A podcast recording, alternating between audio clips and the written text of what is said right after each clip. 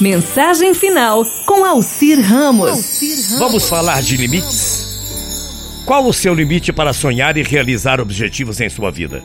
Nenhum, né? O limite é você quem impõe. Você é a única pessoa que pode colocar restrições nos seus desejos em toda a sua vida. Veja bem que as grandes realizações do nosso século, ou do século passado também, aconteceram quando alguém resolveu vencer o impossível as navegações. Por exemplo, Cristóvão Colombo, determinado a seguir viagens pelo mar adentro, mesmo estando cansado de ouvir que o mar acabava e que estava cheio de monstros terríveis e que não deveria ir. Santos Dumont foi taxado de louco muitas e muitas vezes, que nem mais ligava para os comentários, até que um dia ele fez o seu 14 bis subir. Ford foi ignorado por banqueiros e poderosos que não acreditavam em carros em série. Albert Einstein. Esse foi ridicularizado na Alemanha e você conhece bem a história.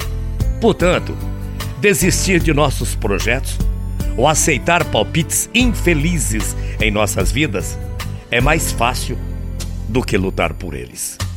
E ser feliz, você sabe como eu que dá muito trabalho.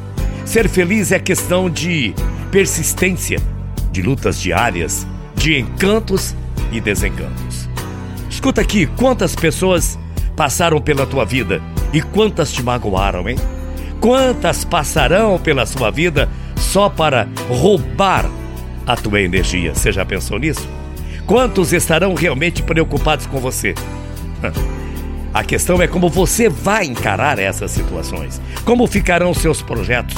Eles resistirão às amarguras e desacertos do dia a dia? Será? Então, o objetivo você já tem: ser feliz.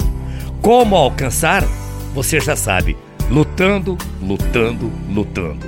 Resta saber o quanto feliz você realmente quer ser da sua vida e, principalmente, qual o limite que você colocou em seus sonhos. Lembre-se, não há limites para sonhar.